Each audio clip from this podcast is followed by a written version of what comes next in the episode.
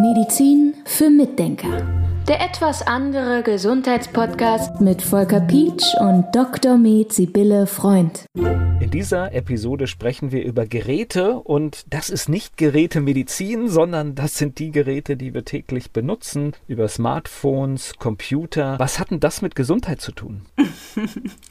Also ich glaube, das ist vielen schon grundsätzlich bewusst oder viele wissen schon, dass das mit unserer Gesundheit was zu tun hat in vielerlei Hinsicht. Ich dachte nur, das Thema wäre vielleicht auch deshalb interessant, weil wir es mal wieder in den Vordergrund holen können. Weil wir arbeiten ja dauernd mit den Dingern und wir schlafen dann auch manchmal so ein bisschen geistig ein und machen einfach Sachen, die machen wir dann dauernd, die eigentlich nicht gut für uns sind. Und beim Handy zum Beispiel oder auch beim WLAN gibt es ja diese Strahlenbelastung. Und die sollte man wirklich nicht unterschätzen. Also nicht nur Strahlenbelastung, es gibt auch andere Faktoren, auf die können wir ja gleich noch zu sprechen kommen. Aber die Strahlenbelastung ist wirklich ein Punkt. Wenn jemand ganz gesund ist und fit, dann scheint ihn das überhaupt nicht zu tangieren. Es gibt ja auch Leute, die arbeiten im Krankenhaus, haben da keine Probleme, obwohl Krankenhäuser total verstrahlt sind. Ich muss gerade über den Satz lachen, weil der so. Nein, also Krankenhäuser sind gut und wichtig, aber da ist halt schon eine ziemlich hohe Strahlenbelastung, weil die eben alle mit WLAN arbeiten. Und es gibt tatsächlich Patienten, die damit so ein Problem haben, dass sie nicht ins Krankenhaus können, weil es ihnen dadurch herz-kreislaufmäßig ganz schlecht geht. Das sind nur ganz wenige, aber an denen merkt man eben, also das sind Einzelpersonen sozusagen, aber daran merkt man, dass es das Thema gibt. Und ich weiß auch von einem Mann, der lebt im Wald, in einem Funkloch, weil er der Strahlung aus dem Weg gehen muss. Und im Prinzip macht das Sinn. Wir sind ja sehr elektrische Wesen. Das muss man sich mal überlegen. Bei uns funktioniert alles mit Strom.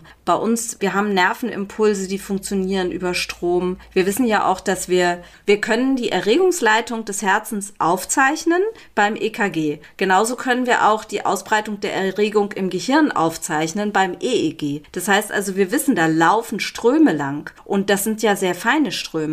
Das heißt also, die können auch sehr irritiert werden durch Magnete oder durch elektromagnetische Felder. Und das ist schon ein Thema. Also der Körper ist zwar sehr resilient und kommt damit über lange Distanz klar und über viel Zeit und Raum, aber es kann auch was mit einem machen. Sicherlich, und es ist aber relativ einfach, sage ich mal, sich zum Beispiel vor der eigenen WLAN-Strahlung ein bisschen zu schützen, denn das Gerät gehört logischerweise nicht ins Wohnzimmer und nicht ins Schlafzimmer und die Strahlen verbreiten sich sehr gut im Haus, deswegen ist es durchaus, so habe ich es zum Beispiel bei mir, ist es im untersten Bereich des Hauses. Ja, sehr gut. Genau. Und man kann natürlich auch noch eine Zeitschaltuhr dran machen oder einen Schalter, mit dem man das aus- und einschaltet und bei Bedarf anmacht oder wenigstens mal nachts ausschaltet. Dann benutzt man es ja meistens nicht. Ne? Also außer man benutzt es natürlich dann für irgendwelche Sachen im Haushalt. Weiß ich nicht, um die Rollläden hochzuziehen oder so. Und das finde ich tatsächlich dann schon ein bisschen schwierig. Und ein Problem, was man tatsächlich beachten sollte, das habe ich zum Beispiel, das WLAN meiner Nachbarn ist stärker als meins.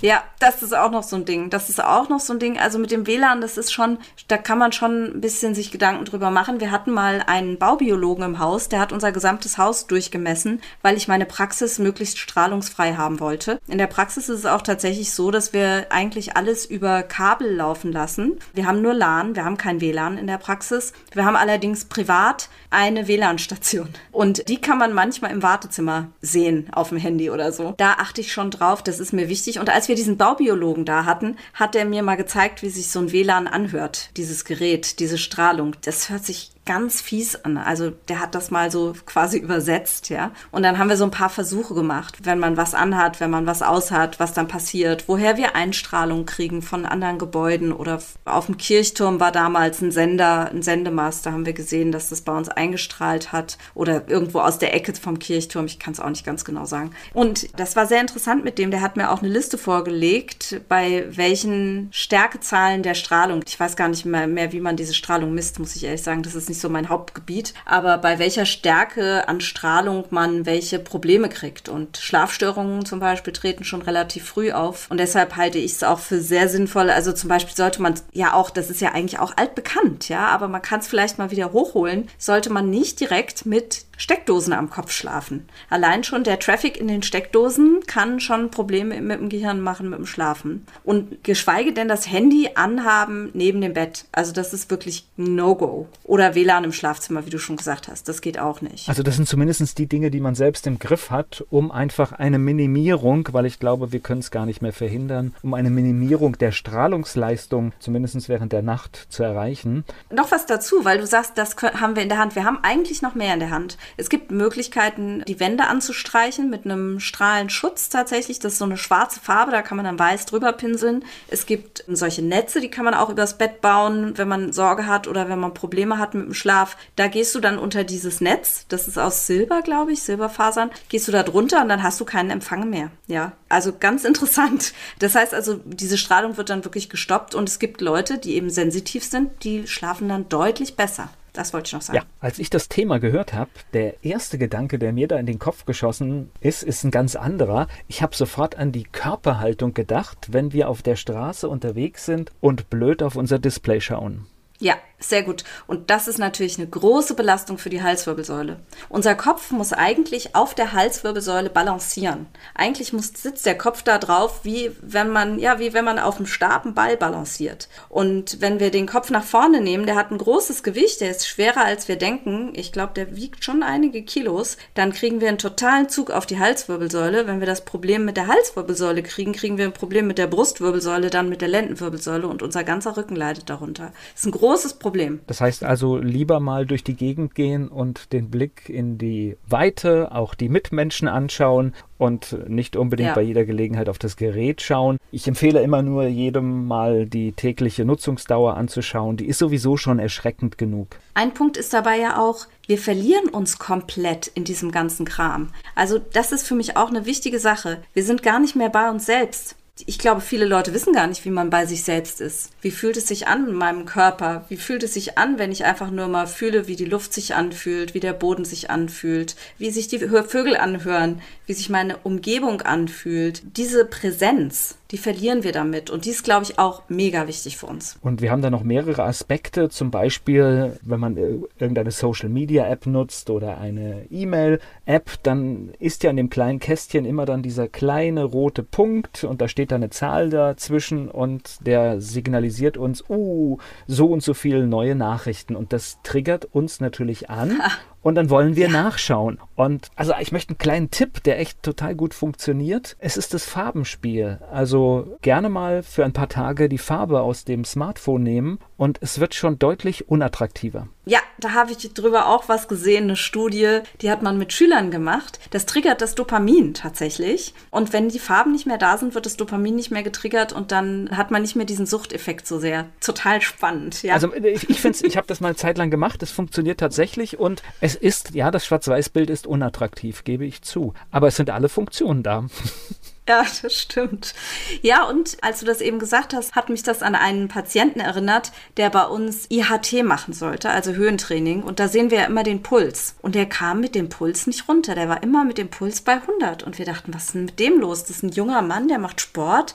Der hat permanent den Puls bei 100. Das ist viel zu viel. Und der ist überhaupt nicht flexibel. Der ist nicht variabel. Was ist denn da? Und dann ist meine Mitarbeiterin reingegangen und hat festgestellt, er daddelt am Handy. Das war's. Der hat nur am Handy gedaddelt und das hat schon gereicht. Der konnte nicht wirklich, ja, wie sagt man, sein Herz ordentlich regulieren. Und das ist ja nun auch sehr, sehr wichtig. Ja, das wissen wir ja mit der Herzratenvariabilität, dass das Herz immer wieder ein bisschen in Schwung sein muss. Bisschen schneller, bisschen langsamer, aber nicht so unter Stress, bum, bum, bum, bum. Dann ist der Sympathikus hoch, dann kann der Körper nicht mehr regulieren, dann kann er auch durchaus eher krank werden. Ich glaube, das Tückische ist halt, dass wir zum Beispiel denken, wir gucken nur auf den Bildschirm und wir haben keinen Stress. Aber tatsächlich reicht es, Dinge zu lesen, Dinge zu sehen, um Stress zu erzeugen. Ja, das stimmt wohl. Und es kommt ja dazu dann auch immer noch dieses Blaulicht. Wir haben ja mit dem Licht das Thema, dass wir tagsüber eigentlich Sonnenlicht in die Augen kriegen sollen. Und zwar richtig, also nicht direkte Sonne, sondern aber Tageslicht, sagen wir.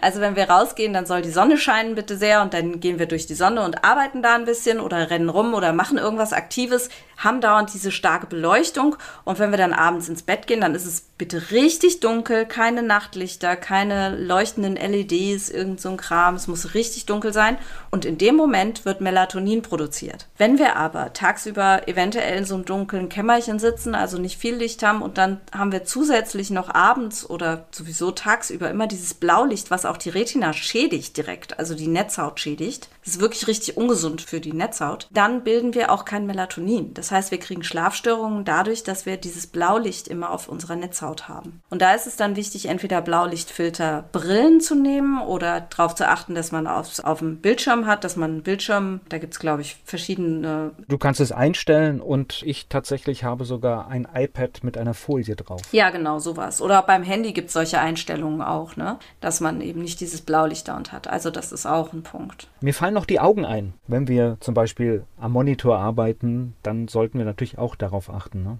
Du meinst mit der Sehstärke oder was meinst du jetzt ganz genau? Naja, dass wir irgendwann den Augen auch Entspannung ja. geben, wenn wir zum Beispiel ja. stundenlang vom Rechner sitzen. Ja, da hast du vollkommen recht. Also in die Ferne schauen, ja. ich weiß jetzt nicht, ich glaube, das ist so ein Tipp. Ne? Definitiv. Also praktiziere ich zumindest. Definitiv, ja, es ist super, mal tagsüber rauszugehen und in die Ferne zu schauen. Also gerade in unserem Alter ist es ganz besonders hervorragend, wenn man das macht, weil dann doch der weite Blick nochmal trainiert wird. Wir sind ja doch tendenziell, die wir mit solchen Sachen häufig beschäftigt sind, eher ein bisschen kurzsichtig, weil wir das auch antrainieren tatsächlich. Ja, eine gewisse, in gewisser Weise wird es auch antrainiert. Und man muss dann auch wieder üben, in die Ferne zu gucken. Ich hatte mal eine junge Patientin, die im Abitur war und die sagte, ich kann die Bäume in der Distanz nicht mehr erkennen. Da habe ich gedacht, ja, dann muss sie zum Augenarzt, aber dann hat es irgendwie alles nicht geklappt. Ich weiß nicht, irgendwas war schwierig. Und dann sagte ich, dann, wenn du nicht zum Augenarzt gehen willst, jetzt im Moment oder nicht kannst oder wie auch immer, dann mach's bitte mal ein, zwei Wochen so, dass du in die Ferne guckst. Immer wieder. Wenn du lernst, dann lernst du, aber du gehst auch mal raus und guckst die Bäume ganz weit weg an. Und dann hat sie das korrigiert gekriegt. Dadurch, dass sie eben ihre Augen zwischendurch entspannt oder anders eingestellt hat, sagen wir mal, kam das wieder in Ordnung. Ja, das ist ein wichtiger Punkt. Es gibt ja auch jede Menge Funktionen, Gesundheitsfunktionen im Smartphone, die ich alle nicht nutze. Und ich persönlich rate auch dazu ab, diese Daten zu teilen und ins Gerät einzugeben. Aber es gibt eine Funktion, und das möchte ich jetzt mal so ein bisschen versöhnlich abschließend zu Geräten sagen, die ich gut finde.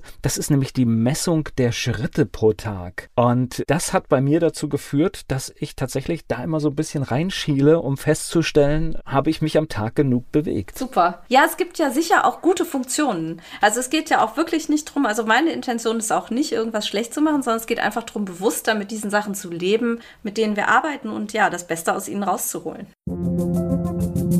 Medizin für Mitdenker. Der etwas andere Gesundheitspodcast mit Volker Pietsch und Dr. Med Sibylle Freund.